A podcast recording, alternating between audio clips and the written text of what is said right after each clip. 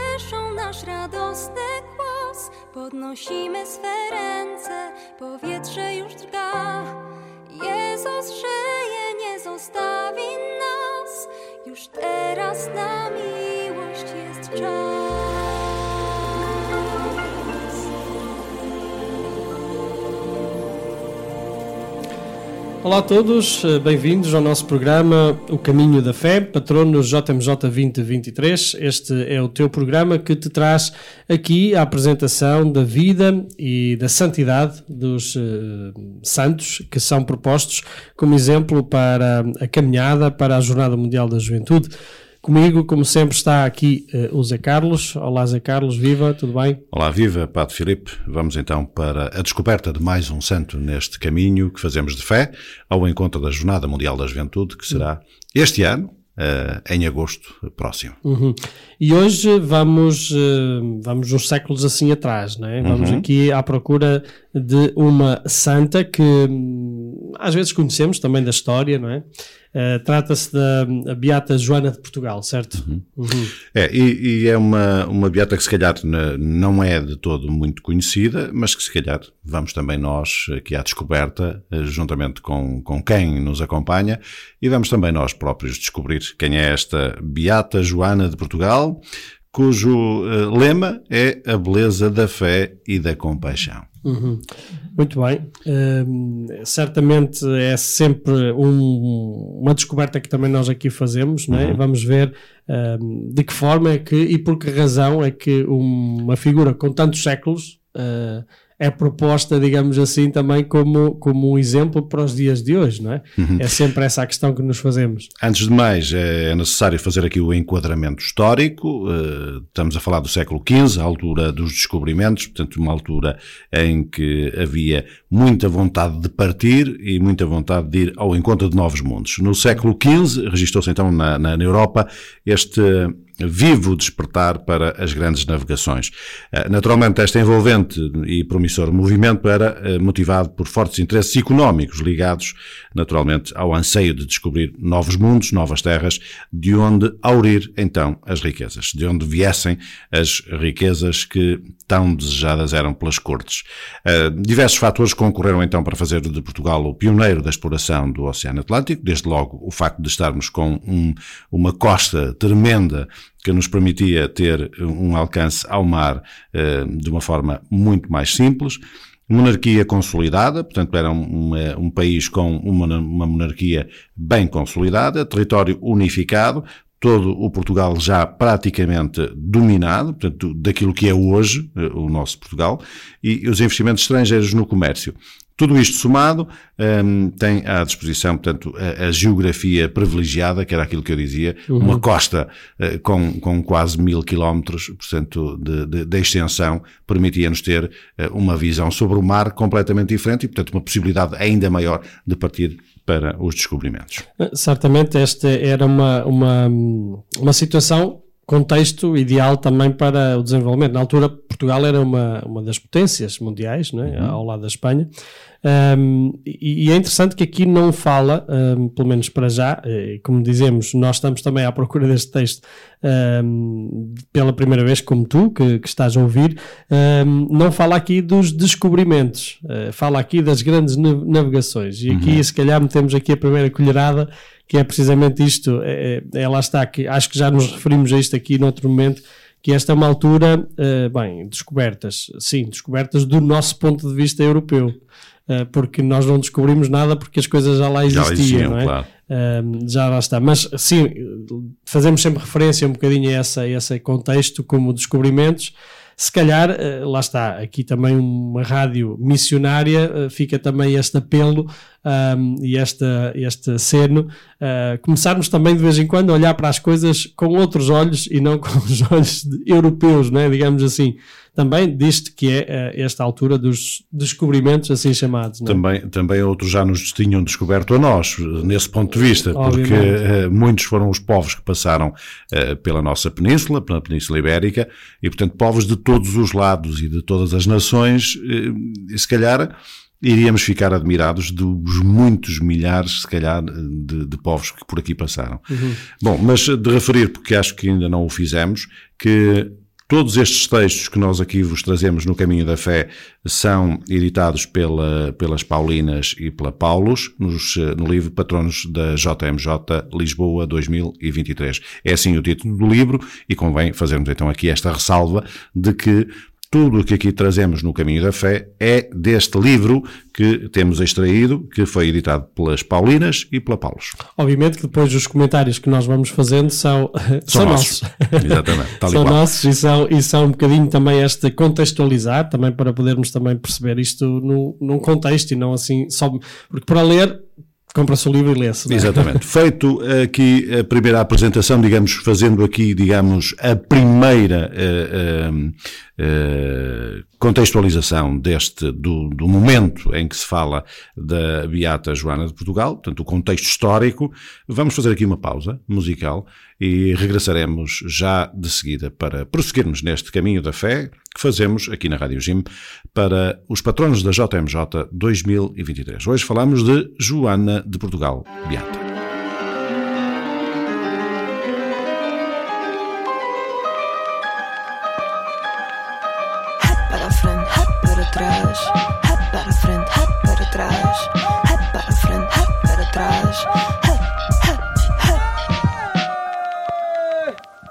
O que importa é ter saúde, já dizia a minha avó.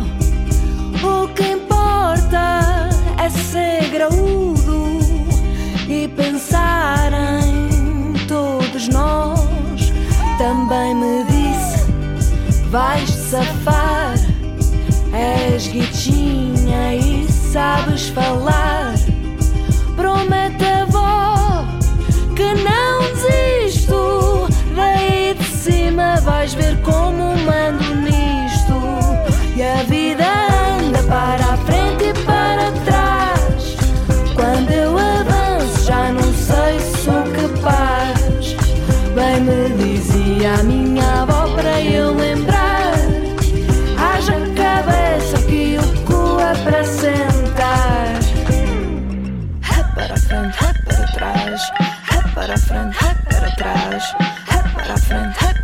frente, para trás. Come maçã, faz-te bem.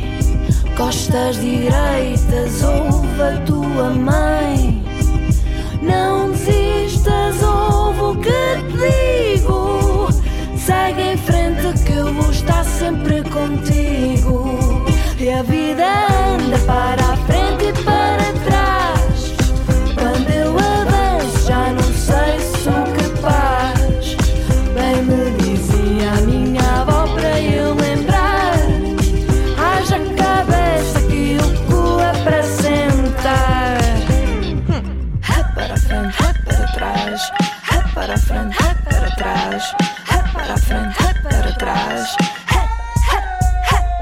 Mas quando a vida me leva para trás, reza o satanás, mal olhado tipo a pizza de ananás. Põe a cara à frente e sacude atrás. Renova chakrar, boa e vinho e caneca no meu jazz. Isto de lutar cansa, aliás, haja paciência para rapaz. Só mesmo em cartaz, filma a série não me satisfaz. Nem me digas que não sou capaz, nem venhas ao filho, tem noção. Tem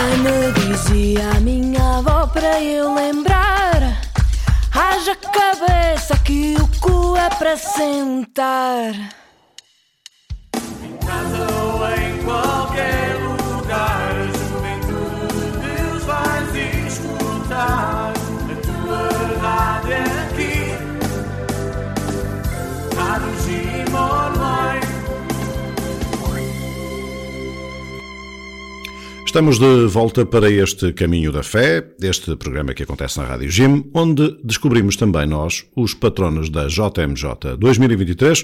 Hoje falamos da Beata Joana de Portugal e recorremos então ao livro eh, das Paulinas e da Paulus, referente exatamente a isso, aos patronos da JMJ de 2023, que decorre em Portugal no próximo, eh, nos próximos meses de julho e agosto. Julho, a última semana onde se fazem as pré-jornadas. O assim e- chamado Dios na Diocese. Exatamente.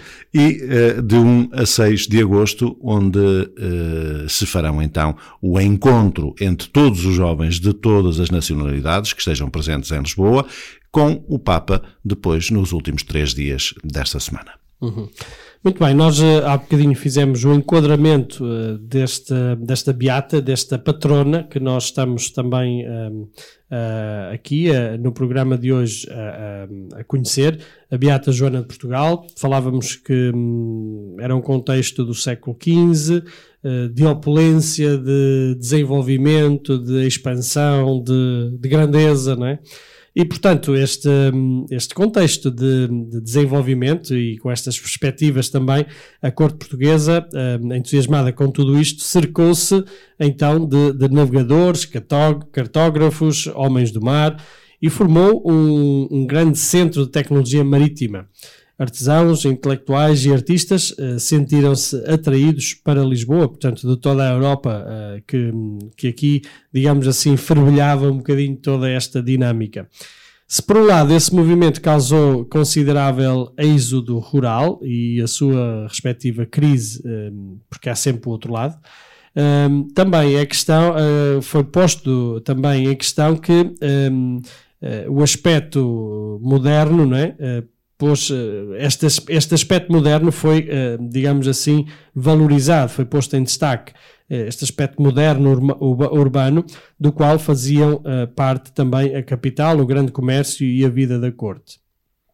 O Passo Real era, aliás, o lugar por excelência da circulação de ideias, eh, e as ideias, sabemos, eh, movem o mundo.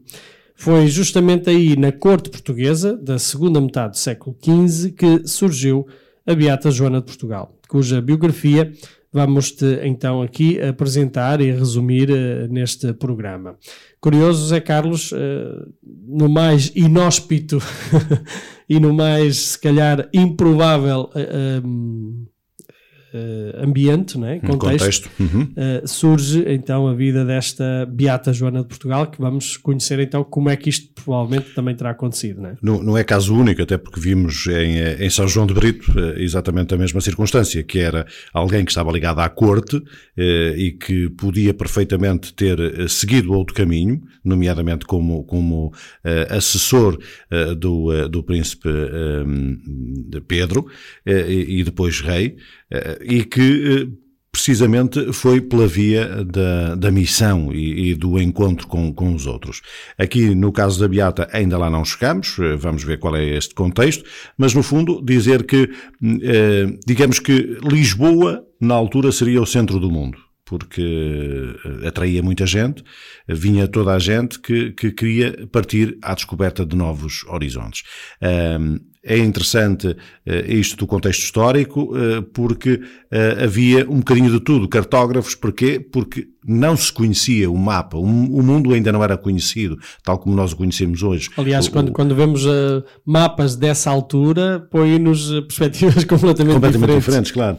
E, e é, e é engraçado que os primeiros mapas foram feitos por portugueses ou, ou pelos eh, eh, navegadores portugueses, porque foram exatamente estes que partiram ao encontro. Mas hoje vamos falar então desta beata e, e, portanto, é, é- é este enquadramento, é neste enquadramento que vamos continuar a falar dela já daqui a pouco. Uh, isto, se calhar, daqui a pouco iríamos também dizê-lo, mas podemos já também dizer uh, agora que, lá está, uh, é no contexto do, do nosso contexto concreto de cada dia, de cada dia, de- do, do- do dia a dia, do cotidiano, que um, acontece Deus, não é? E que acontece também o chamamento, não é? Às vezes um, podemos pensar, os jovens, ah, pronto, é preciso aqui uma iluminação especial, é preciso aqui um, um retiro espiritual, assim, todo cheio de coisa e tal. Bem, hum, vamos ver certamente que não é bem assim. É, e, e- e a eu- vocação surge Do nada. do nada, não é? Não. Do, do É, nada mas- e se calhar do mais improvável. É, e, e- eu costumo citar muitas vezes o exemplo de Santo Agostinho, eh, que é um santo que, se nós quisermos olhar bem para a vida dele, dizíamos assim: como é que é possível alguém que teve uma vida daquelas possa ter sido um dos santos? E atenção, não é um santo qualquer, é um santo que é chamado doutor da Igreja. Portanto, se nós virmos a vida que ele teve, e ele próprio se considerava um inútil, um improvável, o que quer que Um zero à esquerda. um zero à esquerda, tal e qual, e, no entanto foi um dos santos mais, eh, digamos, eh, velados e, e- e mais. E com profundidade, com, com- ainda Sim. hoje, tudo aquilo que ele fala, tudo aquilo que ele escreveu, porque Uhum. hoje não ouvimos o que ele diz, mas o que ele escreveu continua a ter, muitas coisas continuam a ter, a ter sentido para hoje e, Sim, e sim. são, e são, são profundas, não é? Muito bem, vamos então aqui eh, fazer uma outra pausa musical eh, para hum, continuarmos aqui neste hum, programa, o, o Caminho da Fé, patronos da JMJ 2023.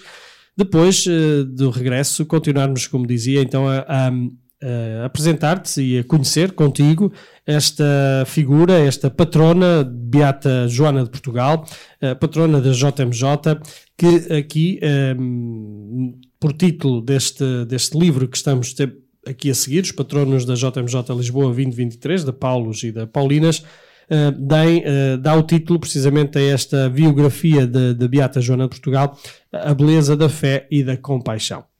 Fica por aí e já regressamos dentro de pouco para continuar a deslumbrar-nos com mais um patrono da JMJ Lisboa 2023.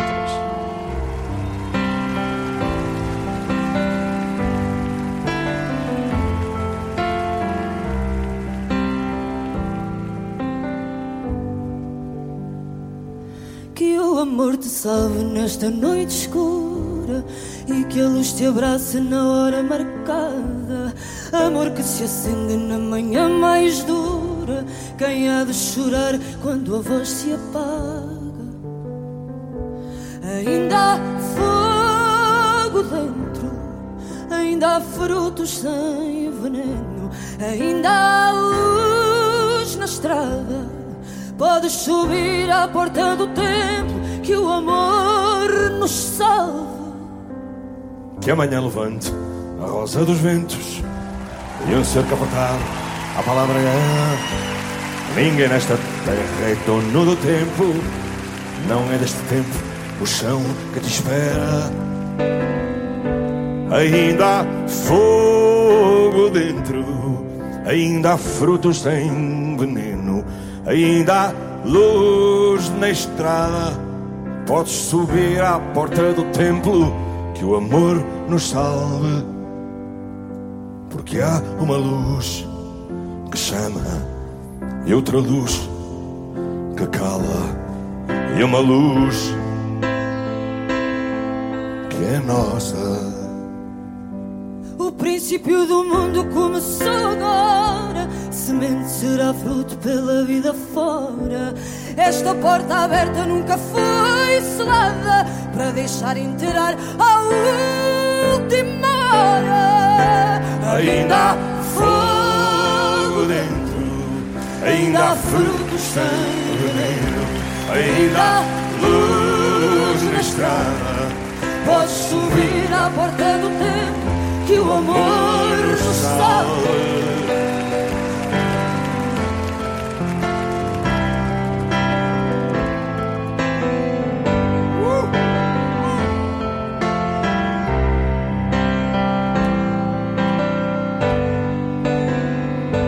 Ainda há fogo dentro, ainda há frutos sem veneno, ainda há luz na estrada. Podes subir à porta do templo que o amor nos salve.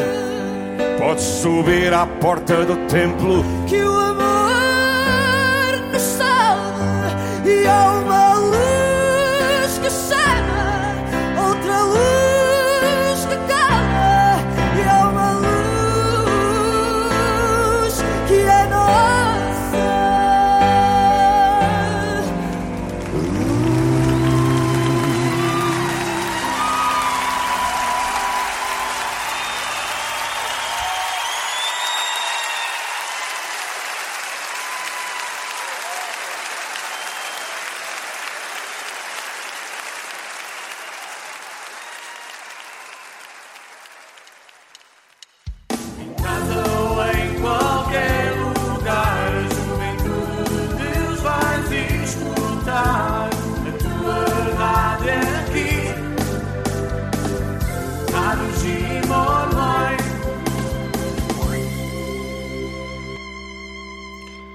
Estamos de volta a este nosso programa hum, O Caminho da Fé, patronos da JMJ 2023, eh, eu, o Padre Filipe Rezende e também o José Carlos, como sempre aqui na tua companhia, trazemos-te assim este programa sobre os patronos da JMJ e hoje estamos hum, a- a- a descobrir um, um bocadinho e aprofundar o conhecimento sobre hum, a Beata Joana de Portugal, uma das eh, personagens propostas para, hum, como patrona para a Jornada Mundial da Juventude.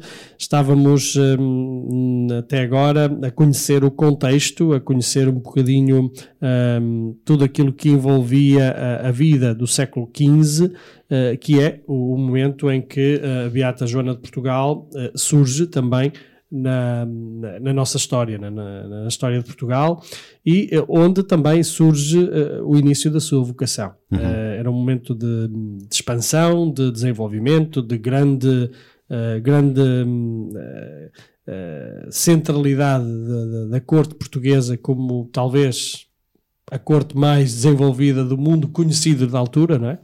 Ahm, e é nesse contexto que também a Beata eh, está inserida, não é, José Carlos? E, e desde logo numa família nobre.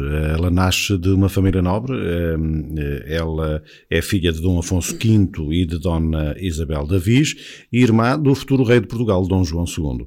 A Joana nasceu então a 6 de fevereiro de 1452, órfã de mãe desde os quatro anos, também aqui alguma proximidade com todos os patronos com quem temos estado eh, Aqui a todos, seguir, quase, quase todos, todos. onde de facto a, orfã, a orfandade acaba por acontecer e no caso de, daqui da, da Beata eh, Joana de Portugal, a mãe que eh, falece quando ela tem apenas 4 anos de idade. Joana foi, entretanto, acompanhada na sua formação cristã e intelectual pela sua tia Filipa, uma fidalga que era bastante religiosa e que se preparou para ser, eh, que, que a preparou para ser rainha. A beleza era um dos seus atributos, era muito bela, esta beata Joana de, de Portugal. E, mas- isso, isso, segundo sabemos um bocadinho da história aquilo que, por olhar assim um bocadinho que pusemos aqui a, a este texto, isto vai ser algo que, que, que lhe vai causar problemas, não é? A sua beleza, não é? Desculpa de, de, de- de Uhum. É, interromper. bom, mas isso eh, de facto só podia, né? Mas outros eh, logo despontaram, eh, pois demonstrou eh, muito cedo o temperamento dócil, altruísta, com forte propensão para se consagrar inteiramente a Deus. Portanto, já estava aqui intrínseco, na, na- mesmo na própria beleza desta Joana, que eh, aguardaria então para eh, Deus. Eh, frequentava regularmente a vida da corte, enquanto cultivava as mais altas virtudes cristãs, sabendo disfarçar os sacrifícios que praticava. Tomou como emblema da coro- a coroa de espinhos de Cristo e, debaixo das suas ricas vestes, ninguém suspeitava que ela usava um cilício. Jesuava o pão e água, eh, a pão e água, especialmente às sextas-feiras. Portanto, eh, É- Era um bocadinho a, a, digamos, a mentalidade ou, a espiritualidade, é isto, Uhum. a espiritualidade um bocadinho do momento e da altura, né? do, do Uhum, da Idade sacrifício Média, da Idade né? Né? Uhum. Eh, se calhar será bom aqui dizer o que é que era o silício, não é? Ahm, bem, havia várias formas, mas no fundo o silício era um, um- uma, Uma espécie de um corda, cinto, uma corda, uma- que se atava à, à, À coxa. à, à coxa ou à cintura, Uhum, outros eh, noutros lugares, eh, mas o, o efeito, e depois havia vários tipos de, de- de material, né? Ahm, que era feito com feito pregos. com pregos, ou- outros com, com, com arame, farpado e coisas do género. No fundo, a espiritualidade que está por trás é, é- é o fazer um, um sacrifício por amor a Jesus, não é? Uhum. Para demonstrar o nosso amor a Deus. Eu questiono, hoje questiono muito esta, claro. este tipo de espiritualidade, hum, embora que sei que não é eh, que seja assim e sei que alguém que me ouve hum, pode às vezes também achar um bocadinho isto muito descabido, eh, porque sim, temos que sofrer para mostrar, mas eu acho pessoalmente, e vou dizer porque é que esta questão dos jejuns, eh, do silício, mais a questão do infligir sacrifício físico em nós apenas para mostrar esse amor a Deus, hum, Há eu, outras acho, formas, eu é? acho que não é por aí. Não, e há é outras formas, e aliás, hum, Deus não quer o sacrifício de ninguém, Deus não nos quer a sofrer, Deus quer-nos felizes, Uhum. e portanto acho que nesse aspecto, eh, acho que está bem presente hoje na nossa sociedade que Deus nos quer felizes, e para sermos felizes não temos que estar a sofrer.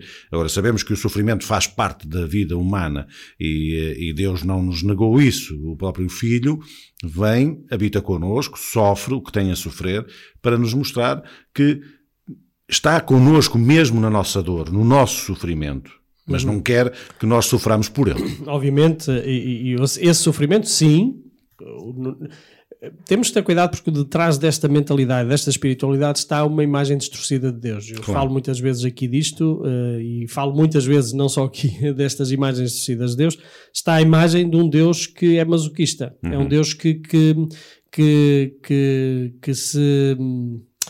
Como vou dizer?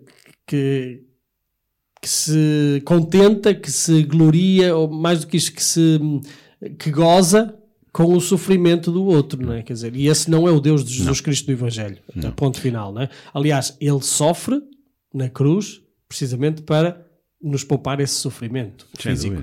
Ah, ah, aqui, sim, o sofrimento cristão, bíblico, e, e que Jesus, no fundo, mostra, Personifica. personifica, é um sofrimento que tem que ser sempre pelo outro. Ok? É Como um pai ou uma mãe que se sacrificam tantas vezes eh, para que o filho ou a filha tenham mais vida. Tenham uma vida mais, eh, eh, mais sossegada, se calhar mais segura, mas esse sacrifício é o sacrifício cristão. Não o sacrifício de sofrer na minha carne, fazer sacrifícios físicos para mim, para mostrar a Deus que o amo. N- Não é por aí. Claro. O meu amor mostra-se a Deus como ela o fez, dedicar a vida. Eh, depois vamos ver, acho eu, um bocadinho Sim, mais à frente, certamente, esta, esta renúncia a dizer não, eu, eu não quero formar família, não tenho, eh, quero dedicar a minha vida completamente ao serviço de, de- de Deus, né? e, e sacrifica, Uhum. embora que eu não gosto muito dessa, dessa, dessa maneira de ver a consagração, porque não é um sacrifício, a consagração é uma escolha, não é um sacrifício, Claro. não é um uma renúncia à vida Normal. É, é normal, é uma escolha. E quando eu faço uma É um escolha, caminho. é um caminho e é uma escolha que eu faço consciente, Claro. que quero, né, que desejo.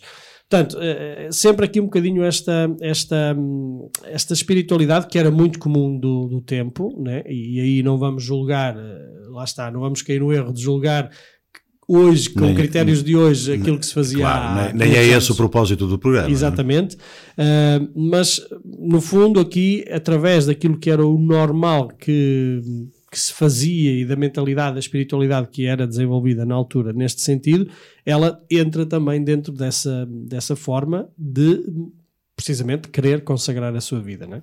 Vamos, uh, Vamos fazer mais uma pausa para a música neste Caminho da Fé, este programa que acontece na Rádio Jim, onde te levamos à descoberta dos patronos da JMJ 2023. Para isso servimos-nos do livro das Paulinas e da Paulos que fazem então estes eh, patronos da JMJ. Hoje falamos da Beata Joana de Portugal.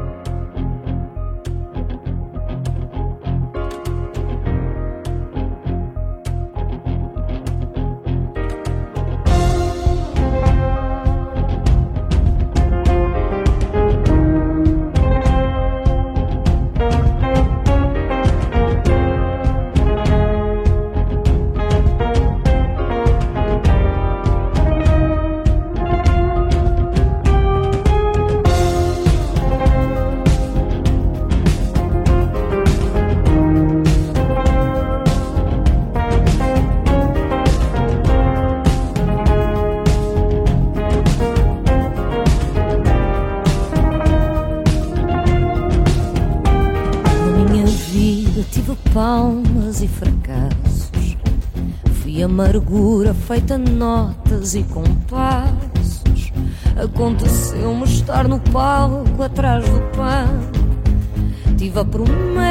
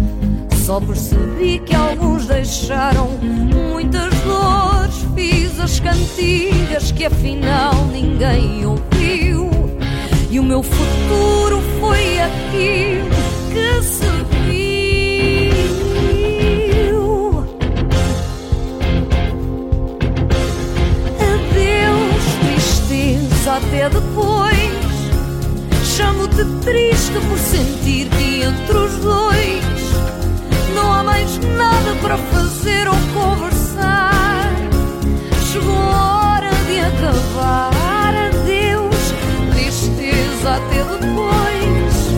Chamo-te triste por sentir que entre os dois não há mais nada para fazer ou conversar.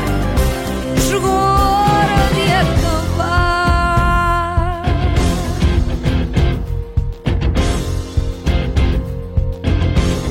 Na minha vida fiz viagens e dei volta.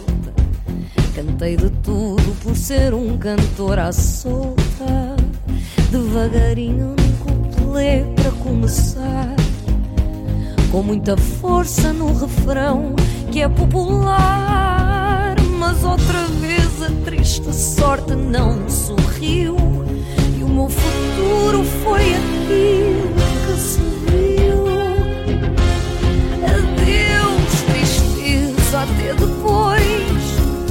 Chamo-te triste por sentir que entre os dois não há mais nada para fazer ou conversar. Chegou a hora de acabar. Adeus, tristeza, até depois. Chamo-te triste por sentir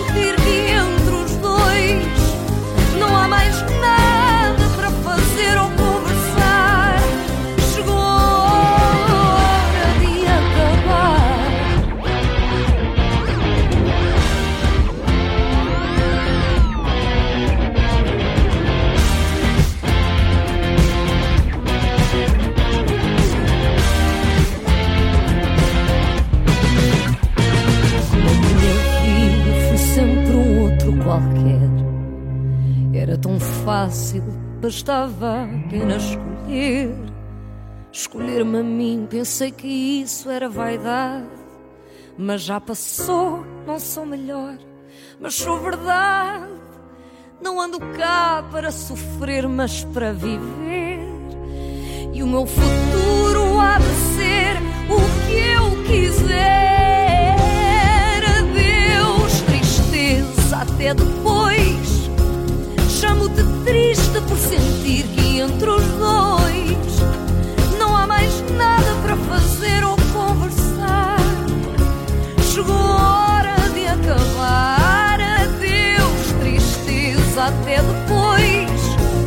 Chamo-te triste por sentir que entre os dois não há mais nada para fazer ou conversar.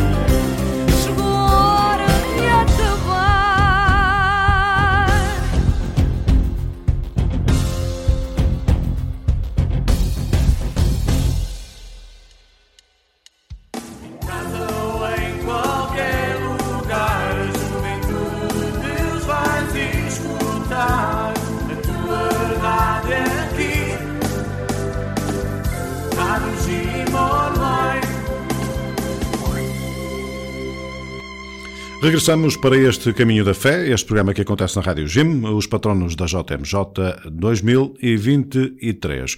Falamos hoje da Beata Joana de Portugal, já fizemos aqui o enquadramento histórico em que aparece então esta Beata de, de Portugal e Fizemos também aqui, eh, já percebemos que é eh, filha de, de, de fidalgos e, e que também tem uma beleza extraordinária, mas que se consagra inteiramente a Deus. Vamos agora perceber quem é esta Joana de Portugal. Muito bem, então, eh, prosseguindo com este hum, subsídio, este livrinho que vamos sempre aqui eh, eh, lendo e trazendo e comentando, eh, que o Zé Carlos também já referiu, eh, vemos eh, então aqui que ela, ainda adolescente, eh, destacou-se pelo dom da compaixão. Eh, daí também o título que aqui nos é dado, né? a beleza da fé e da compaixão, como o, o mote, digamos, que pode resumir a vida de Beata Joana de Portugal. E esta compaixão era uma compaixão que não se limitava a lamentar a miséria alheia, mas a movia a arregaçar as mangas para dar pão aos famintos e roupa aos maltrapilhos. Ora, aqui está aquilo que há bocadinho falávamos, né? que é um, um- isto sim, é mostrar amor também um bocadinho a Deus através dos outros. E foi o que Joana realizou de modo organizado. Anotava num livro os nomes dos necessitados, eh, o grau de pobreza de cada um e a data em que a esmola devia ser distribuída. Portanto, já estamos aqui hum, com uma caridade já organizada. né? exatamente, está ligado. Não é aqui só seguir aqui uns ímpetos eh, de compaixão, né? Por ocasião da Quinta-feira Santa, dia da instituição da Eucaristia e, consequentemente, do mandamento do amor deixado por Cristo, Joana reunia 12 mulheres e lavava-lhes os pés. Ora, aqui está já hum, Este sim, um, gesto gesto que, que, mais ao encontro de Cristo, de não é? Cristo, né?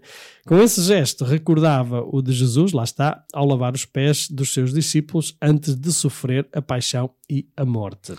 né? E eu agora veio-me assim um bocadinho aqui à mente toda esta discussão que andou aqui há uns anos, ah, quando o Papa Francisco, precisamente para este dia, abriu um bocadinho e dizer, eh, este gesto tem que ser, e ele próprio o fez, não é? Foi a prisões, foi... foi e, foi- tornou num gesto ecuménico, um gesto quando, ecuménico, quando, exato. quando lavou os pés hum, a jovens islâmicos também. Uhum, não é? exato. E isso criou muita celeuma, sobretudo nas fações um bocadinho mais eh, ortodoxas eh, da, da igreja, né?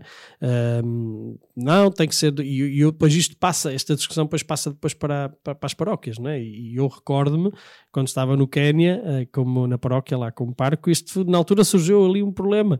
Não, tem que ser 12 homens. Assim, não, não tem que ser 12 homens. E aquilo foi, criou um escândalo, não é?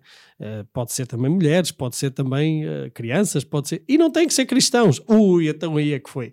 Aí é que caiu o Que o Carme Carme Trindade.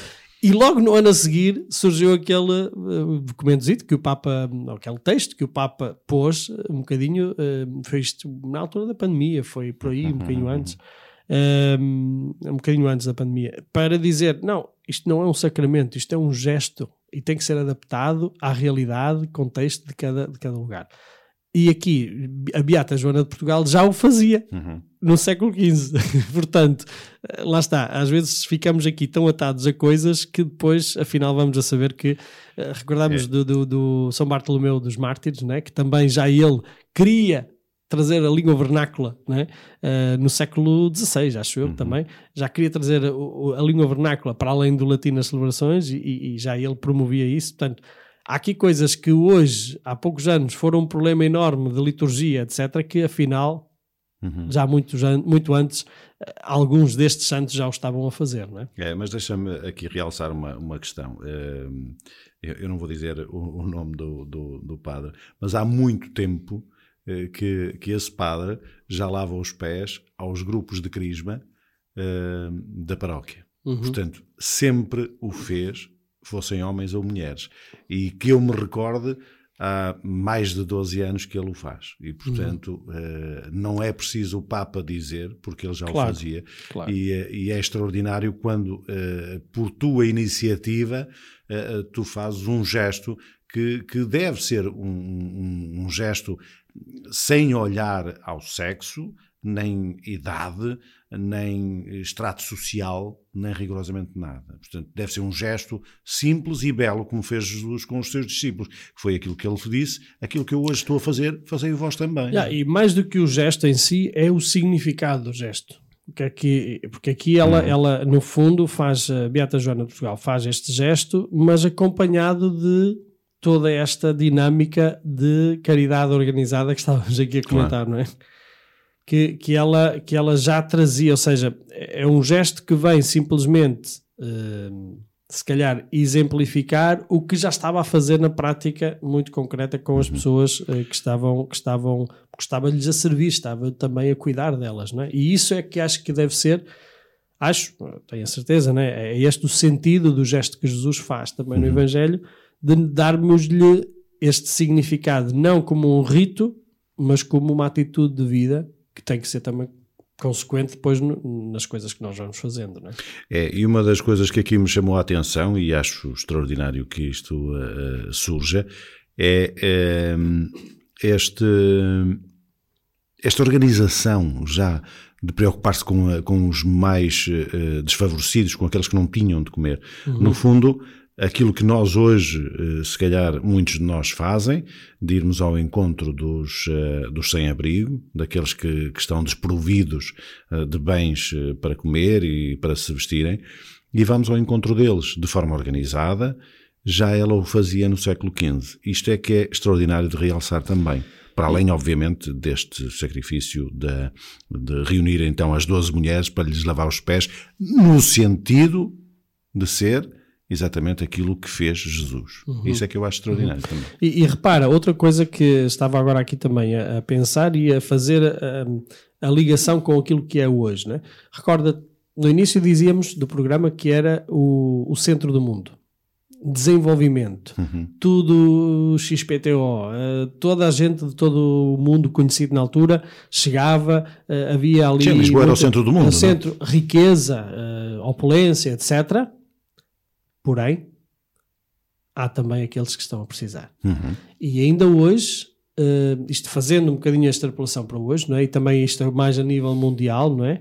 Ahm, mundial, isto é, a nível em todos, todos os continentes, ahm, o facto de termos eh, desenvolvimento, por vezes, e quase sempre, e sempre, eh, acontece sempre assim, gera também desigualdades. Gera também ah, pessoas que não têm essas oportunidades. Gera. ahm, isto é, contra, é, é- é paradoxo, é, co- contraditório. Mas, é- porque- é- porque- mas a, a moeda tem sempre duas faces, não é? mas a opulência, o, o- desenvolvimento devia gerar o bem para todos, que é aquilo que Jesus não se cansa nunca de dizer. É isso que o Papa não faz. Há duas semanas ou três, ah, há pouco tempo, o Papa viajou para a República Democrática do Congo e, sobretudo no Sudão do Sul, mas eh, na República Democrática do Congo, um país riquíssimo, com recursos naturais riquíssimos, e ele chamou a atenção da imensidão de pessoas necessitadas que a riqueza não está a ser distribuída, não é? precisávamos que em cada um dos, dos, eh, dos nossos eh, empresários houvesse 10% de Rui Nabeiro.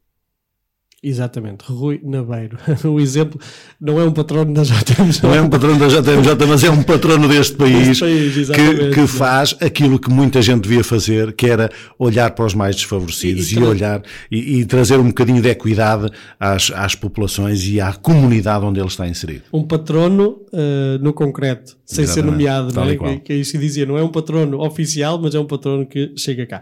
Muito bem, nós já falamos aqui de várias, eh, várias eh, situações. Eh, fica este, este apontamento de, de Joana. eh, que tem este, esta visão não é? de, de fazer uma caridade não eh, só por, por necessidade, digamos, interior dela, como para satisfação pessoal, mas falo de uma forma organizada para poder chegar a mais, para poder chegar a todos. Não é? Muito bem, vamos eh, aqui eh, para mais um espaço musical aqui no nosso programa, eh, o Patronos da JMJ, o Caminho da Fé. Eh, estamos hoje, então, aqui a conhecer a Beata Joana de Portugal eh, e, obviamente, como sempre, a fazermos eh, alguns eh, comentários e é um bocadinho também eh, eh, refletir um bocadinho naquilo que este exemplo de- de- do, do patrono, neste caso Beata Joana de Portugal, também traz para, para nós, para o dia de hoje. Eh, É precisamente esse o, o, a propósito de eh, termos patronos da JMJ, é precisamente para isso, para que também eles sejam inspiração para a nossa vida. Fica desse lado, já voltamos para continuar a conhecer esta vida eh, extraordinária também da Beata Joana de Portugal.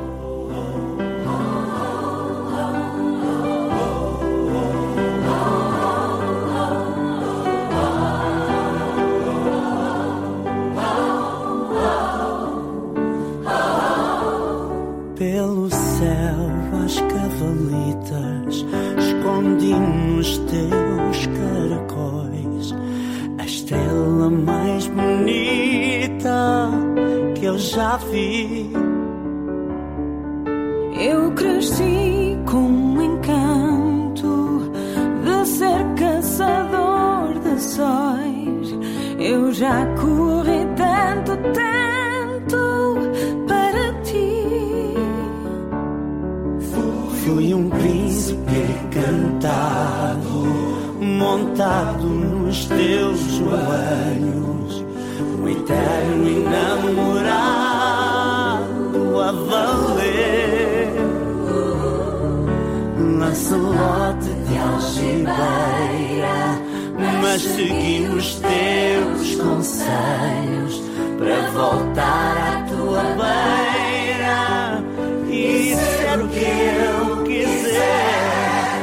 Os teus olhos foram esperança, os meus olhos girassóis. Fomos onde a vista alcança da nossa janela. Já deixei de ser criança e tu dormes lareira. Ainda sinto a minha estrela nos teus caracóis.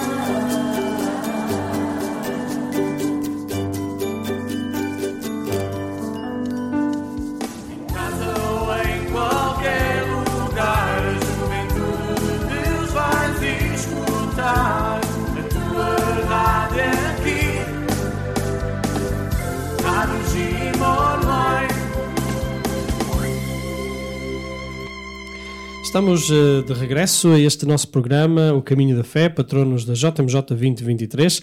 E como sempre, neste programa estamos a apresentar-te mais um dos patronos da JMJ 2023. Estamos hoje a falar da Beata Joana de Portugal, eh, a partir deste livrinho dos eh, patronos da JMJ Lisboa 2023, eh, de- editado pela Paulos e pelas Paulinas este eh, dia que nós eh, estamos então aqui a apresentar-te esta figura da corte portuguesa. Já fizemos um um contexto, uma contextualização daquilo que era a vida de Beata Joana de Portugal, hum, oriunda de uma, de uma corte rica, opulenta, em desenvolvimento do século XV, na época também de expansão de Portugal. E hum, antes de termos ido para o último espaço musical, estávamos aqui a comentar precisamente esta, esta visão que ela tinha, este olho hum, para a- aqueles o outro lado da moeda, como também dizíamos, não é? Esta opulência, esta riqueza, este desenvolvimento gera também desigualdades e ela teve essa essa Esse condom esse de olhar. condom de olhar para para essa outra realidade. Aos olhos de, de toda a corte, voltavam-se agora para a jovem Joana, desejando-lhe, obviamente, um brilhante futuro como rainha de Portugal. Mas não eram esses os propósitos eh, de Joana, como vamos perceber. No doce coração de Joana, porém, crescia outra intenção. A saber, retirar-se para um convento e aí doar-se completamente a Deus através de uma vida penitente, uma vida dedicada à penitência, à, hum, à oração.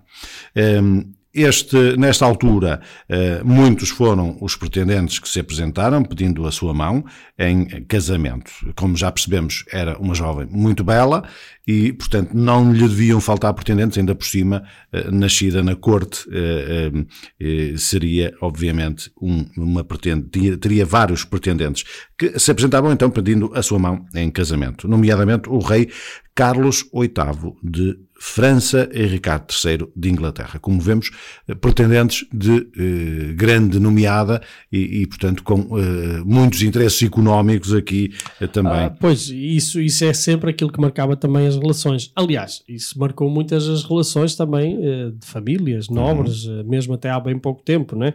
E, e, e esta, esta dimensão de, do, da aliança, um casamento que não é do amor, mas é um casamento de propriedades e de, de juntar riquezas. Juntar não é? riquezas, tal e qual. Não era, portanto, esses amores que ela queria entregar a sua vida, não era de todo. Eh, A todos rejeitou, pois estava decidida a ser esposa só de Jesus Cristo. Portanto, as intenções de Joana estavam aqui bem vincadas, não pretendia ser rainha de lado nenhum, não pretendia ser nobre, pretendia, isso sim, ser então eh, esposa de Jesus Cristo, dedicar o, eh, o seu tempo à penitência, à, à oração e à dedicação aos outros. Muito bem. E, e, precisamente hum, isto não era uma, uma coisa, uma decisão fácil e também não era algo fácil de fazer, precisamente porque estes interesses do pai e dos pais e da corte, de, de- de todo aquele que era o ambiente de, de- destes negócios, vá, digamos assim, matrimoniais que eram feitos, hum, teria que ter o consentimento, obviamente, do rei, não é? E embora que contrariado, eh, finalmente o pai deu-lhe essa permissão para entrar no convento. Eh, talvez eh, alimentasse a ilusão, o pai, de que eh, a sua filha não haveria de suportar a rígida disciplina da clausura e voltaria para o regime opulento e promissor da corte régia. Né? Lá está, ok, vai, mas isto é uma maluqueira que isto vai-te passar. Eh, a filha, no entanto, aos 20 anos, recolheu-se no convento de Odivelas, de onde passou para o convento de Jesus, em Aveiro. E foi no dia 4 de agosto de 1472 que eh, isto aconteceu. Eh, por ser princesa real e, potencial herdeira do trono, não lhe foi possível professar os votos religiosos de pobreza, castidade e obediência, mas vestiu eh, o hábito eh, religioso e viveu em tudo como uma noviça dominicana. Lá está, eh, o hábito não faz o monge. Hum, Sem dúvida. o, grande, o grande problema aqui é que, como ela era filha do, do rei, e, e, portanto eh, tinha aqui alguma dificuldade. Porquê? Porque a qualquer momento, eh, se não houvesse mais ninguém, ela teria mesmo que ser chamada à corte, e daí que não lhe permitissem os votos finais, mas que em tudo se comportou exatamente como as suas irmãs no, no, no convento. Lá está, a consagração que vem do coração e não de- do exterior, não é? Da- daquilo que, que, que ostentas, daquilo que vestes, daquilo que, que mostras, não é? Eh, em, em termos de coisas exteriores, mas é esta atitude interior, não é?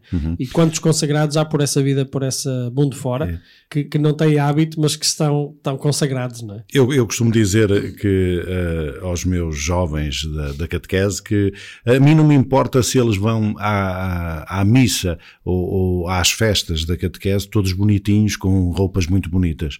Por mim, eles podem ir com umas calças rotas, com uma camisa rota, o que quer que seja, desde que vão com o coração aberto. Por mim, é o mais importante. Para mim, é o mais importante.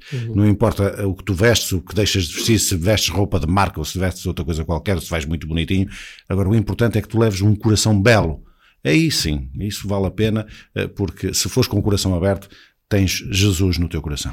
Obviamente que, eh, sem criar escândalos, obviamente, mas lá está, quando nós pomos demasiada atenção nessas coisas, depois cai-se no, no, no ridículo. No ridículo. Cai-se no ridículo, cai-se na, na, naqueles problemas enormes que as pessoas, que as pessoas vão.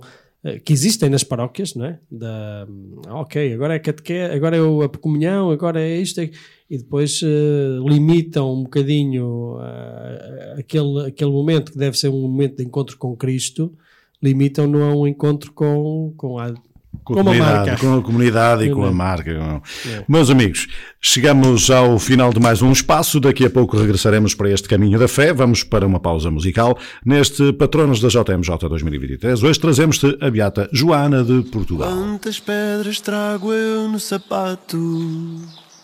Quantas vou tirar logo à tardinha? A dar-te um beijo.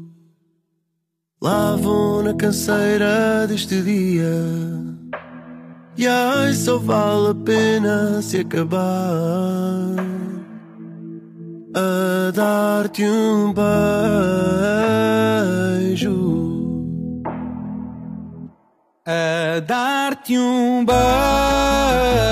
beijo aninhado ao teu peito, a dar-te um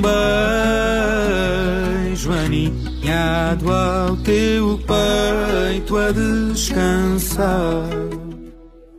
Amor, eu casava na mesma se teu pai não deixasse. Sou náufrago, porto de abrigo, farol e desastre. Eu prometo ser verdade. Chegar a casa, fazer um jantar e tirar-te a saudade.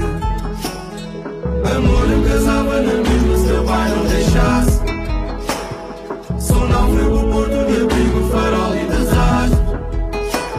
Eu prometo ser verdade. Chegar a casa, fazer um jantar e tirar da saudade.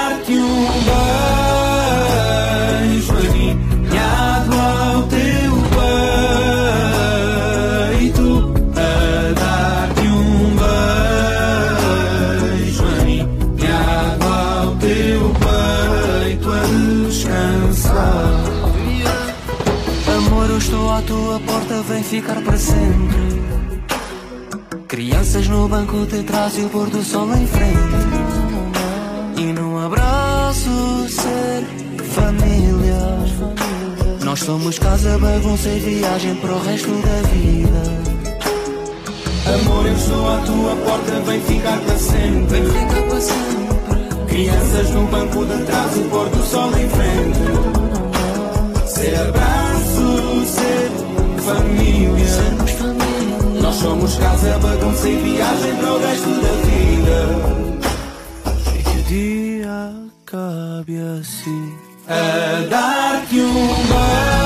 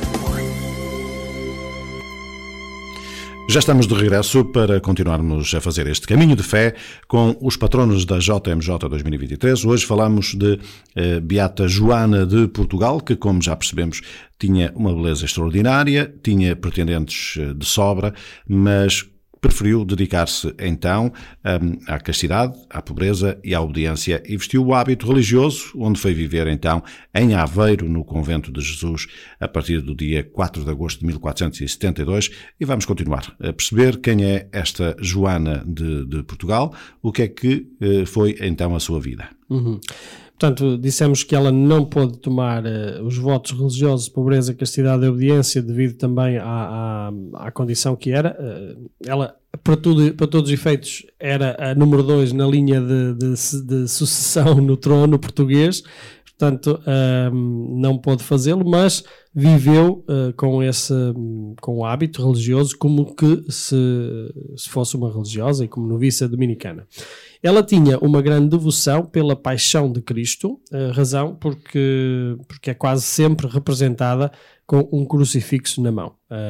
As imagens que vamos apresentando, que vamos vendo, as, as estátuas que são feitas também, as imagens eh, não só de desenho, mas também as estátuas que são feitas nessas igrejas apresentam-na quase sempre com esta forma. Na vida conventual, com maior razão, praticava uma vida de penitência, edificando com as suas virtudes as irmãs do claustro. O seu irmão, Dom João II, que subiu ao trono de Portugal em 1481, foi até ao mosteiro conversar com a Madre Superiora no intuito de tentar levar consigo a sua irmã. Um empreendimento talvez bem intencionado sob o ponto de vista humano, Uh, mas afinal queria oferecer-lhe as glórias deste mundo, a riqueza, a fama, títulos.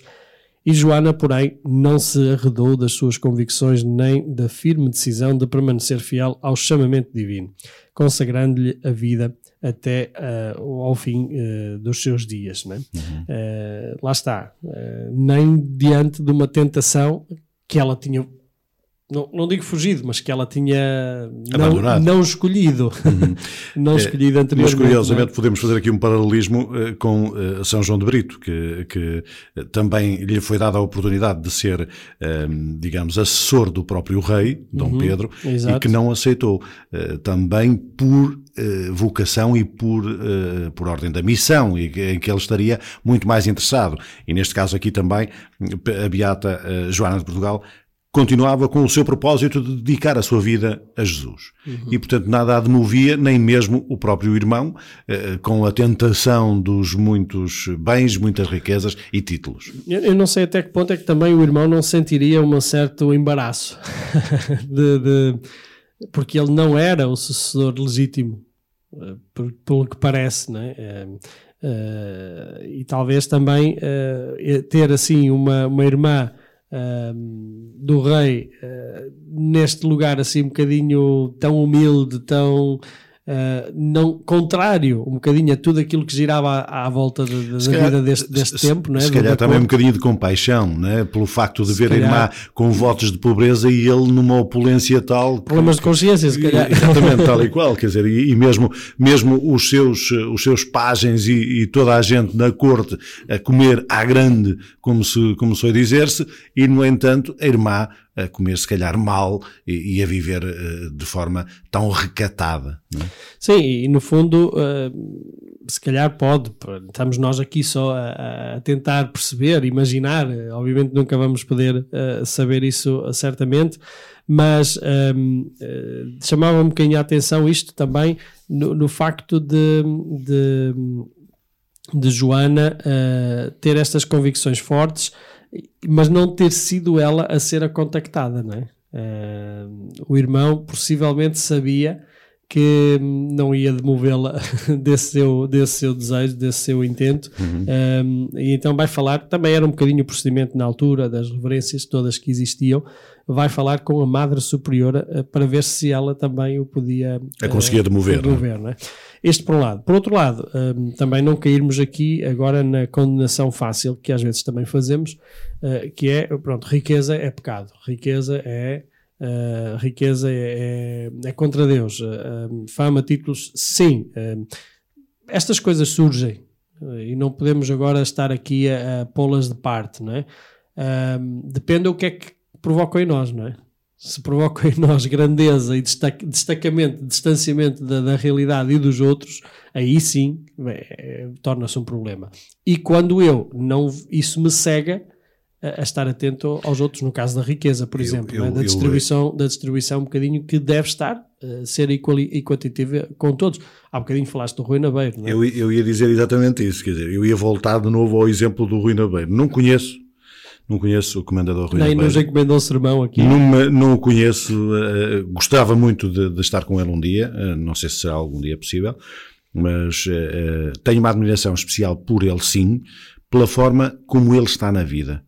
Uh, riqueza não significa distanciamento, como dizias, uh, não significa uh, que nós tenhamos que nos afastar dos outros e esquecer que existe pobreza. Ele, pelo contrário, percebe que há dificuldades e tenta adaptar a sua vida àquilo que possa favorecer os outros. Portanto, é um mecenas na, na, na verdadeira acessão da palavra. É uma pessoa que não se cansa de fazer o bem. Tem os seus bens, tem a sua fortuna, mas dentro daquilo que são as suas possibilidades, vai ajudando. E isso é extraordinário. E, portanto, isso é que faz com que a riqueza não seja propriamente eh, pecado. Não é pecado ser rico. Ou um contra-evangelho. Um Exatamente. Contra Porque o, o, o, que está, o que está errado é eu ser rico e, e, e, acumular para mim. Exatamente, e só querer mais e mais e mais e mais, e os outros que não comam nada. Isso é que está errado. E acho que nesse aspecto podemos dar mais uma vez o exemplo do, do Rui Nabeiro, eh, do comendador, que é uma pessoa extraordinária e que eh, precisávamos de ter, de ter muitos mais como ele. Mas, mas é curioso, eh, nós vamos já para, para um bloco musical também, mas um, a pergunta também pode ser feita de outra forma. Então, mas porquê é que ela não aproveitou, se ela gostaria, ela já o fazia antes, porquê é que ela não aproveitou eh, uma vez que tinha acesso a, esse, a esses bens, ok, regressa e continuas a fazer o bem, não é? Continuas a fazer o bem. Há aqui qualquer coisa mais do que apenas o serviço ao outro. Uhum. Há aqui. Um, A espiritualidade. A espiritualidade, mas sobretudo a consagração do dizer não, é vida. aqui que eu estou uhum. feliz, é aqui claro. que eu Uh, que, eu, que eu me sinto chamada, não é? Quer dizer, uhum. e acho que isso também é outra dimensão que também tem que ser aqui referida, que não é só uma questão de fazer o bem ou não, ter bens ou não para fazer esse, esse bem. Ótimo. Uh, vamos uh, para um intervalo, uh, não de publicidade, mas um intervalo de, de, de musical, para continuarmos depois também, já aproximando-nos um pouquinho da, do final, caminhando para o final também deste nosso testemunho que hoje estamos aqui a levar até ti, da Beata Joana de Portugal, a patrona da JMJ, neste programa O Caminho da Fé, que, como sempre, te traz aqui a contextualização e também uh, considerações, uh, um bocadinho que eu e o Zé Carlos vamos também fazendo e acrescentando para, hum, no fundo, atualizar este testemunho uh, àquilo que são os dias de hoje, uh, aquilo que é a realidade de hoje. Fica desse lado, já voltamos para continuar a desfrutar e conhecer deste, hum, desta beata Joana de Portugal, a patrona da Jornada Mundial da Juventude.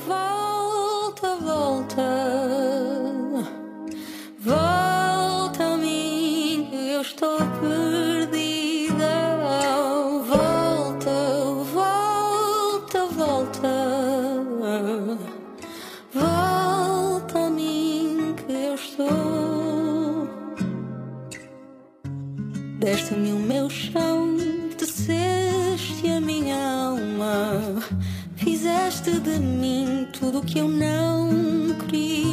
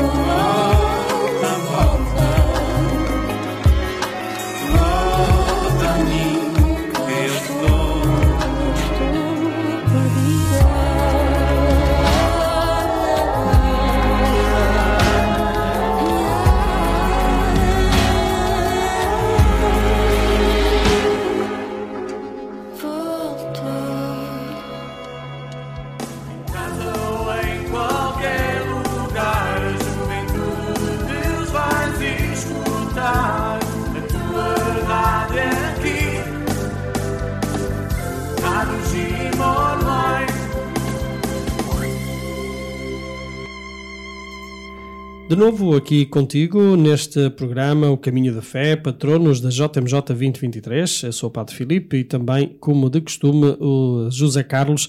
Aqui trazemos até ti este, hum, estes testemunhos, estes exemplos, estas hum, vidas propostas como hum, exemplo para os jovens nesta caminhada para a Jornada Mundial da Juventude, os assim chamados patronos da JMJ.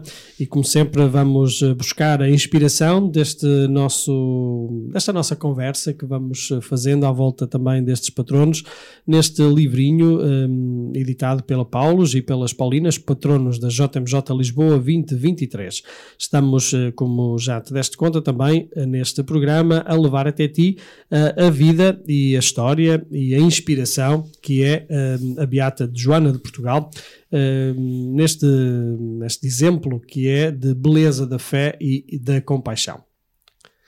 José Carlos, uh, chegamos é, a vida, ponto... a vida da, da Beata uh, Joana de Portugal, uh, já percebemos que um, foi contrária aos, aos, propósitos da família, porque era uma família rica e que tinha o poder de, de comandar os destinos de, de, Portugal, mas que ela recusou em toda a linha, mesmo quando o irmão tentou demovê-la, através da Madre Superiora do, do convento, para que ela regressasse, digamos, às cortes e uh, desfrutasse de, todo, de toda a riqueza ali existente e toda aquela que depois viria por via uh, dos, dos descobrimentos, entre aspas, portanto, daquilo que foram as descobertas do Novo Mundo. Sim, porque estamos no início, precisamente desse, mais ou menos no início também desse, desses anos ou desses séculos gloriosos que Portugal também teve e ela não foi uma renúncia, foi uma escolha. Uhum, tal igual.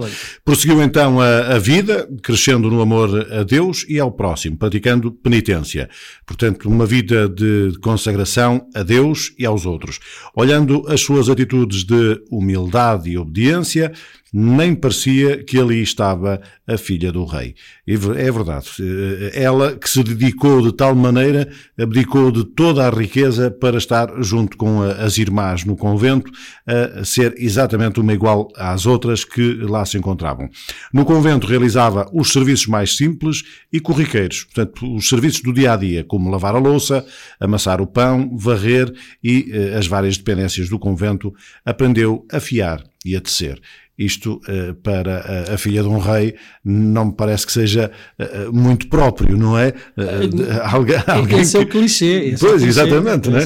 É alguém que olha para, para a vida e diz assim: então a filha do rei está aqui a lavar-nos a louça a todos e a varrer os, os mais recônditos lugares do convento. Isto nem parece a, a, filha do rei, não é? Alguém pensaria: bom, Deus dá-nos a quem entendemos. É eu queria ter isso e não tenho, não é? Eu tenho no fundo, mas lá está, é, é esta. Uh, eu não sei se são pessoas que nascem fora do lugar ou se estão precisamente no lugar certo, que é para nos também uh, fazer estes exemplos, fazem-nos também, pelo menos a mim, questionam-me no sentido de dizer, uh, ok, o que é que é essencial na tua vida, não é? Uh, independentemente se tens uh, se nasceste num berço de ouro, se nasceste no, no, numa família abastada, se nasceste numa família politicamente uh, influencia, influência, de influência, o que é que é importante na tua vida, né? Uhum. E isto, pelo menos a mim, uh, faz-me precisamente pensar um bocadinho nisto, né? Quer dizer, não, não creio que terá nascido fora de lugar. Não, e, a história, a história mostra-nos muitos exemplos como o, como o da, da Beata Joana uh, e, e, e, muitos exemplos de gente que nasce em berço de ouro e que acaba por se, por se, por se fazer a uma vida completamente distinta. E vejamos, por exemplo, uh, São Francisco de Assis, uh, que era um nobre, rico, de família influente, vendeu tudo e, e dedicou-se aos pobres e, e, e aos animais e, à natureza. E, portanto, são pessoas que percebem claramente que não é aquilo que os faz felizes. E, portanto, vão ao encontro da felicidade. E a felicidade é estar próximo dos outros, próximo de Deus. Assim, seguem uhum. a sua vida. E, e, agora vamos entrar aqui num, num, momento em que a pergunta realmente é sempre esta: então, mas se ela era tão boa, como é que Deus foi permitir que isto acontecesse? Já vamos perceber. Uh, a doença, a enfermidade, uh, no entanto, uh, apesar de ser tão de, de, dedicada, de ser tão desprendida não é, da, daquilo que era a sua condição, para todos os efeitos, ela continuava a ser nobre, continuava a ser irmã do rei. Um, mas, no entanto, a doença um, rondava o seu corpo frágil até que a deixou uh, acamada.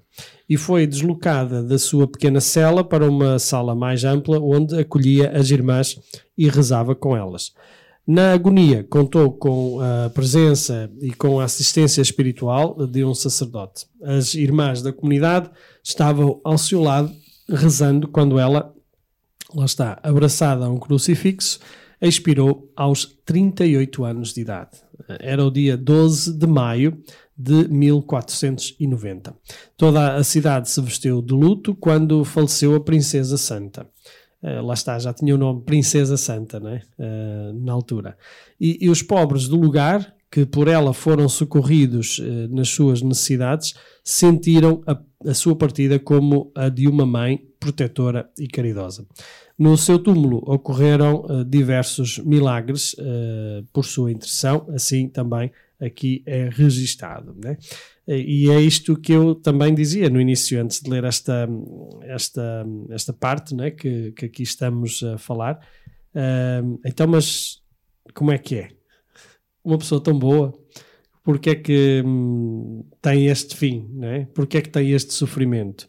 E alguém até diria, porque é que vai, morre tão jovem? talvez para a altura não fosse assim tão jovem como a esperança média de vida desses anos, imagino eu, 50, não serei, 60.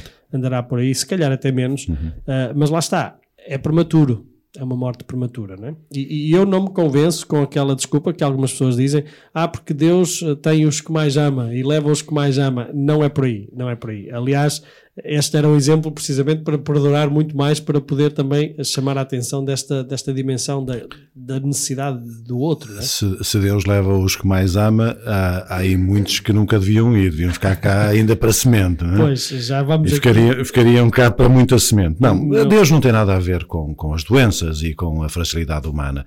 Portanto, eh, Jesus também fez-se eh, humano, Deus fez-se homem através de Jesus, para nos mostrar exatamente isso, porque a nossa vida é frágil. A nossa vida é uma linha muito tenue e, portanto, nós temos que a viver de forma intensa e não olhar para quantos anos é que eu vou viver, quantos anos me restam. Não, temos que viver o dia a dia de forma intensa, connosco e com os outros. Foi o que fez a, a, a Beata Joana de Portugal, que foi dedicar-se aos outros, independentemente do tempo que iria cá estar ou não estar. Escolheu a vida religiosa, podia ter escolhido a vida de princesa, mas não, preferiu uh, a vida religiosa. E aí se dedicou aos outros e a Deus. Uhum. Aliás, eu nessa, nesta questão sempre digo né, que isto pode parecer um bocadinho um, orto, contra a ortodoxia, mas ou até um bocadinho fora de, de, de lugar um, e estranho para muitas pessoas, mas Deus, segundo um bocadinho aquilo que eu vou refletindo, Deus não tem absolutamente nada a ver com esta quando tu nasces, quando tu morres. É, é natureza. Ele criou, fez, fez este mundo, criou este mundo, ele é criador, mas criou de forma que ele procede, né? que ele continua naquela, naquela deu-nos no fundo a responsabilidade a nós de, de cuidar deste, deste, deste mundo e, e, e depois aceita se podemos dizer assim, aquilo que é a, a natureza, né? Porque o, o, importante não está aqui. Quando nós dizemos uh, uh, ou ficamos com esta sensação de alguém que morre prematuramente e era tão boa, etc.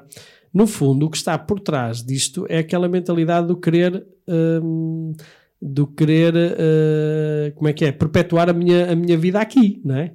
Uh, e então, se é assim, e depois fala também é uma ideia, lá está, sempre uma outra imagem de um, de um, de um Deus, eh, uma imagem distorcida de um Deus que premia os bons e que castiga os maus, não é? E, e, isso não acontece, esse não é o Deus de Jesus Cristo, uhum. do Evangelho, pelo menos. Um, portanto, um, Deus não tem, não tem a ver com isto, quer dizer, eh, se nos leva mais cedo, se nos leva mais tarde, nem é ele que nos leva, ele, ele simplesmente abre-nos as portas, abre as portas, as portas e, e acolhe-nos uh, no momento que terá que ser, de segundo a natureza, né? porque de outra forma não, não tem explicação. Uh, isto de dizer, ah, porque Deus quer muito junto deles aqueles que ele mais ama, então, mas isto é um Deus egoísta. Se é uma pessoa que é uh, que é boa, uma pessoa que uh, faz outros felizes, dá mais vida a outros, como é que Deus vai querer essa pessoa para ele? Se Deus quer precisamente que estas pessoas possam ter mais vida. Portanto, não, não faz sentido, não faz sentido do ponto de vista mesmo de espiritualidade. E eu sei que isto pode causar confusão a muita gente, mas acho que acho que, que, temos que um bocadinho também perceber estas coisas, porque senão acabamos por ficar em perguntas sem respostas, que depois damos respostas assim um bocadinho patéticas né? e patéticas. E patéticas é. É, e chegamos a um momento de pausa também, mais um, para eh, descansarmos aqui um bocadinho também e para vos dar também a vós descanso aqui eh, neste programa que fazemos, O Caminho da Fé. Vamos ficar com mais um momento musical e já te trazemos de novo para finalizar então esta, esta beata Joana de Portugal. Vamos fazer então esta pausa e já regressaremos aqui ao Caminho da Fé.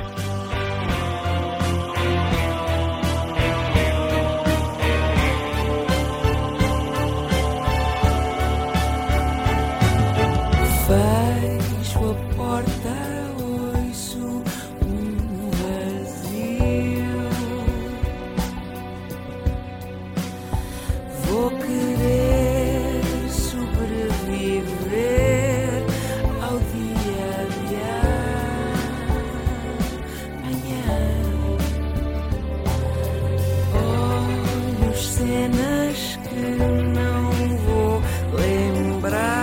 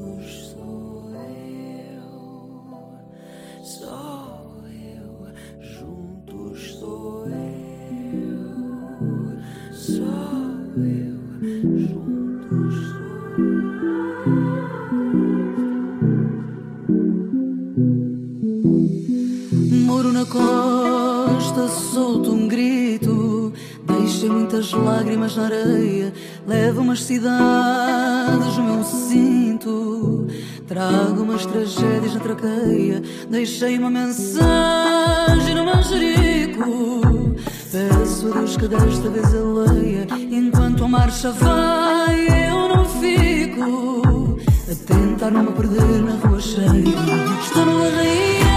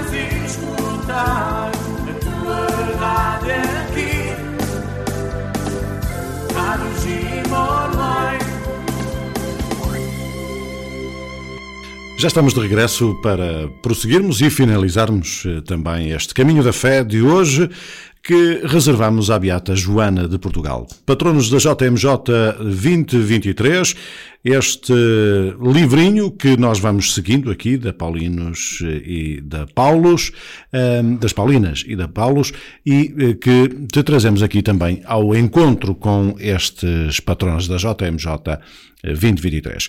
Vamos também dizer-te que eh, foi uma, um- fizemos o enquadramento histórico, naturalmente, de, em que nasceu esta Beata Joana de Portugal, ela que era de- das cortes, filha de rei, e que recusou toda a riqueza e se dedicou totalmente à vida comunitária de, de- do convento em Aveiro, onde acabaria por falecer, como vimos, eh, no dia 12 de maio de 1490. Então, vamos terminar. Sim, ela, eh, portanto, faleceu ehm, depois de uma agonia e depois também de, de- de doença, né, aos 38 anos. Ehm, e há bocadinho falávamos precisamente disto, né, quer dizer, eh, apesar de tudo, não importa tanto os anos que temos ou a- a a longevidade da nossa vida é a intensidade com que a vivemos também em relação ao- aos outros, né? E aquela, um, aquela máxima do fazer com que a minha vida seja mais vida também para outros, uh, que foi o que ela também fez, curiosamente, a partir de um convento, né? Um, de clausura, né? De clausura. E, e foi precisamente essa, essa, essa vida entregue que foi reconhecida depois, 200 anos mais tarde, precisamente em 1693, pelo Papa Inocêncio XII, que eh, reconheceu assim as virtudes heroicas de Joana e a declarou Beata Joana de Portugal. Este o título que eh, hoje ainda continua a ter. O Papa São Paulo VI, eh, em 1965, proclamou-a especial padroeira da cidade e da Diocese de Aveiro, onde ela faleceu, como ouvimos e como também percebemos. Em 2015, junto à, Congregação para as Causas dos Santos, foi reaberto o processo de canonização da Beata Joana. E desse modo, a população não só de Aveiro, mas de todo Portugal, aguarda assim ansiosamente o dia em que a sua princesa seja oficialmente proclamada pela Igreja Santa Joana de Portugal. E aqui, se calhar, eh, faz sentido eh, dizermos então, mas Beata não é santa, santa não é Beata, eh, qual é a diferença? Não sei, hum, Zé Carlos, se estás um bocadinho muito por, por dentro desta diferença, mas eh, no fundo, neste processo de, hum, de declaração de um santo, há normalmente três passos, né? três etapas. Né? Eh, primeiro de tudo é hum, reconhecimento das virtudes heroicas, hum, em que o, a pessoa, digamos, eh, é proposta como um exemplo de vida, e isto ser santo É bom aqui também explicá-lo, não é uh, o prémio, não é o prémio que Deus dá, uh, somos nós que o estamos a fazer, não é? E o sentido de declarar alguém santo não é dizer que foi uma pessoa extraordinária ou diferente dos outros. É um exemplo que podemos olhar e perceber e aprender para a nossa própria vida. Esse é o sentido de todos os processos de, de- de canonização, que assim são chamados. Uh, não é tanto para dizer que são pessoas fora do, fora do normal, que são pessoas extraordinárias ou, ou que são mais amadas por Deus do que outras, não. É no sentido de dizer que são pessoas que, para quem nós podemos olhar, que encarnaram as virtudes e, e os valores que Jesus eh, ensinou e proclamou e viveu no Evangelho. Né? E, e, portanto, há- depois há três passos ou três etapas neste processo. Eh, primeiro, o reconhecimento então dessas virtudes, é assim que se chama. Eh, passamos a ser. hum, ou as pessoas que estão assim reconhecidas passam a ser bem-aventurados, é assim um bocadinho que, que se vai dizendo. Depois há o segundo passo, hum, em que é então a beatificação, em que se hum, aquele exemplo eh, se torna, digamos, então um beato ou uma beata, e finalmente depois a canonização, que é aquele que declara então a terceira etapa, o terceiro passo ahm, na, na- na santidade deste, de- da pessoa que é proposta, então aí se declara santo. Não é? Ah, o que é que acontece neste, neste processo? Ahm, uma das coisas fundamentais é que haja aquilo que é chamado um facto extraordinário, um acontecimento extraordinário, ahm, normalmente aquilo que chamamos os milagres, não é? Ahm, para dizer que esta pessoa ahm, continua a ser inspiração para alguém que pediu essa intercessão dessa, dessa, dessa figura, dessa pessoa, junto de Deus, é uma cunha, não é? Nós falamos meter uma cunha, e que terá sido através dessa oração que faz, desse pedido de intercessão que faz a essa pessoa, ou a esse proposto santo, que hum, algo de extraordinário acontece que não é explicado medicamente. Normalmente são sempre coisas deste género. Milagres do campo da saúde, não só, mas normalmente são desse, desse sentido, porque é a forma mais. hum, mais eh, Mais vulgar. não é? mais vulgar, não, mas também uma forma mais fácil de poder hum, comprovar que não se explica medicamente, que é qualquer coisa, portanto, tem que ser alguma coisa concreta, não pode ser uma, uma, uma coisa que não seja tão concreta de, de, de, de- de se, se explicar que não é explicável. Não sei se me estou a fazer entender, não é? Mas para cada uma destas etapas há sempre esta necessidade deste, digamos, milagre que aconteça, não é? Eh, e quando são reconhecidos e quando são, eh, pronto, são estudados, são avaliados, mesmo medicamente, socialmente, etc. Quando são depois reconhecidos, esses pareceres são dados por pessoas que não são padres, são pessoas ligadas à- à- às várias eh, ciências, né? Um, e quando se diz realmente aqui há qualquer coisa que não conseguimos explicar, então aí dá-se então o passo de dizer, ok, então aqui há uma intervenção divina para além daquilo que é o, o que nós podemos entender. E aí, havendo esta intervenção, passa então ao- ao- à etapa seguinte até chegar à, à canonização. Pronto, isto só para dizer como é que ela é beata e não é santa, digamos assim. Mas vulgarmente dizemos Santa. a santidade, aliás, São Paulo diz todos nós somos santos, não porque somos bons ou maus, mas porque Deus está dentro de nós e isso é que nos santifica. Tal e qual. É? Muito bem. É, de dizer então que provavelmente este ano, se calhar, digo eu, isto já sou eu a conjeturar.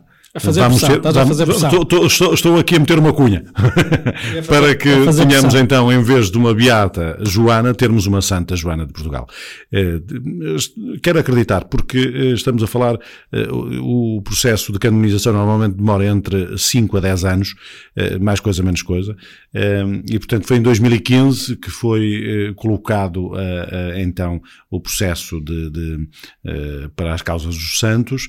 Eh, Estamos a oito anos eh, desse, desse ano, o que significa que muito provavelmente estará eh, por aí a sair uma decisão. Mas quer seja E- beata, e- quer seja santa, o mais importante é realçar a vida desta eh, cidadã Uhum. que se dedicou aos outros e a Deus. E, e, obviamente, se foi iniciado e se foi posto esse processo para a canonização, quer dizer que de facto há aqui alguma intervenção que não se explica eh, humanamente.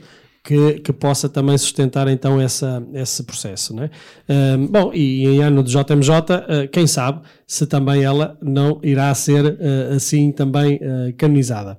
Um outro detalhe é que eh, recentemente ahm, um cardeal português foi nomeado para A causa dos santos. a causa dos santos, portanto, eh, para a congregação da causa dos santos. Portanto, quem sabe, quem sabe estas coisas eh, são mesmo assim e são, são coisas muito humanas, por muito divinas que elas pareçam, mas são muito humanas e são de processos também humanos de compreensão humana. Muito bem, chegamos então a- ao final deste nosso eh, programa de hoje, o Caminho da Fé, patrono JMJ 2023.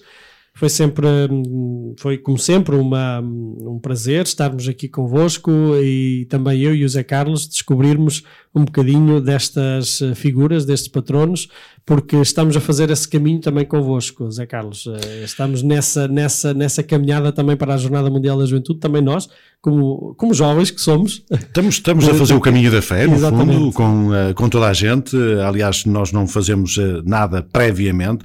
É no dia e na hora que escolhemos quem é que, de quem é que vamos falar e que também vamos nós próprios ao encontro desses eh, beatos ou santos. Hum, para que também nos inspirem na nossa própria vida e na nossa própria caminhada. Caminhada. E, e certamente que aqui, cada vez que o fazemos, eh, cada vez que vamos aqui apresentando-vos algum destes patronos, também nós somos tocados em muitas outras destas eh, realidades, destas dimensões da vida destes patronos.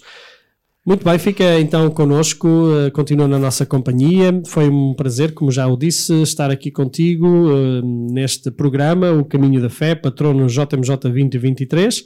Um, levamos até ti a vida desta Beata Joana de Portugal, um, uma Beata também a caminho já da santidade, como, se, como ouvimos já quase no final, em que eh, este livro da Patronos da JMJ Li- Lisboa 2023 nos apresenta a Beata Joana de Portugal como, eh, com este título, A Beleza da Fé e da Compaixão, que foi certamente para todos. Um abraço, até sempre e fica sempre na nossa companhia. Nunca te esqueças que Deus te ama incondicionalmente. Que se eu fico daqui tu não sais? Vai acabar sempre por doer mais e já nem isso eu posso mudar. Não sei quanto tempo demora a esquecer a solidão que tu deixaste à minha porta ao levares o meu coração. Escondas o que queres dizer, só pelo medo de me ver sofrer, mas não dá. Ai, nada nos une, só nos mantém. E tudo muda, nós mudamos também. Talvez o amor seja assim, mas tudo o que eu quis para mim já não há.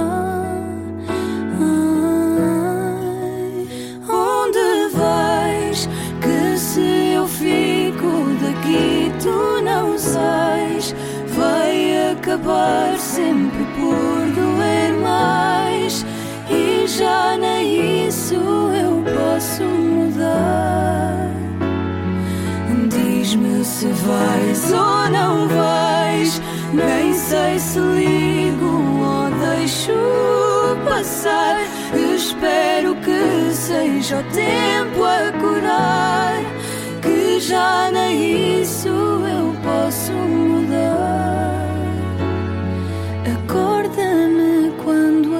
O tempo que passou por mim fez calar a minha voz.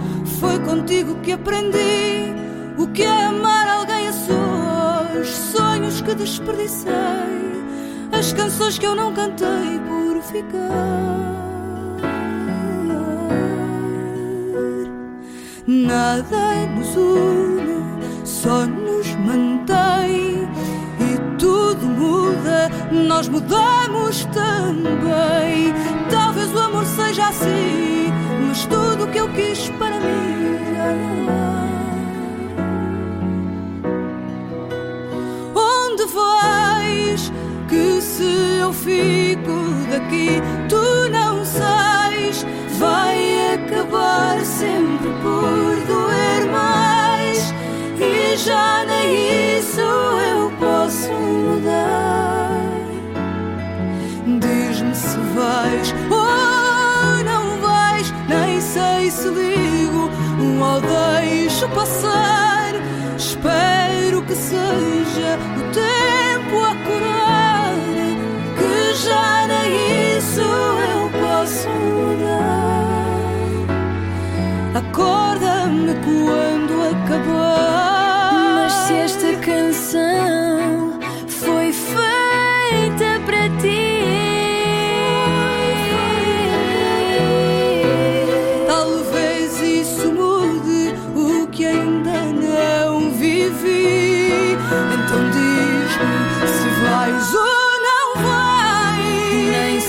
sei se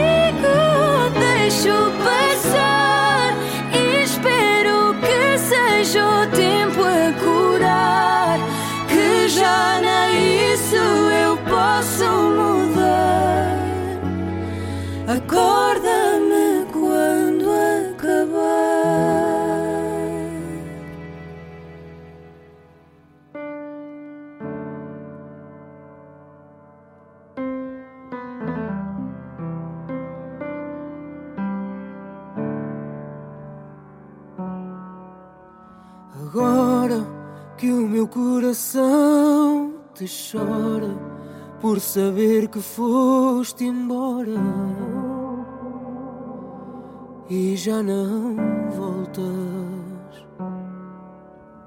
Agora que chove tanto lá fora que um segundo é uma hora e tu não voltas. Fizemos? Que palavras não dissemos?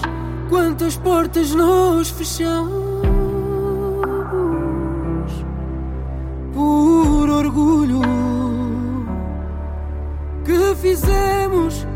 Se depois que nos perdemos, nunca mais nos encontramos.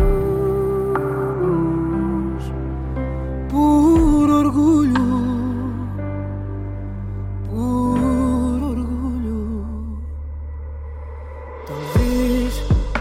a saudade de te encontrar. E se te fizer lembrar do que nós fomos, talvez se a tristeza te chamar de novo às ondas do mar. Oh,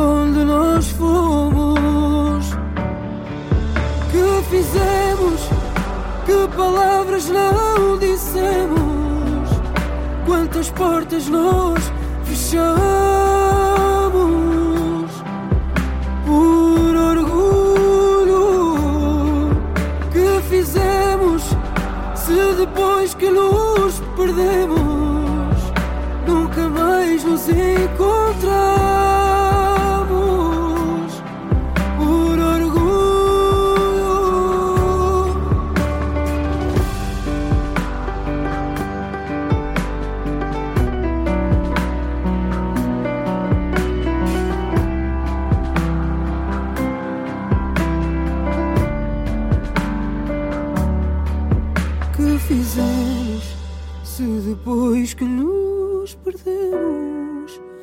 nunca mais nos encontramos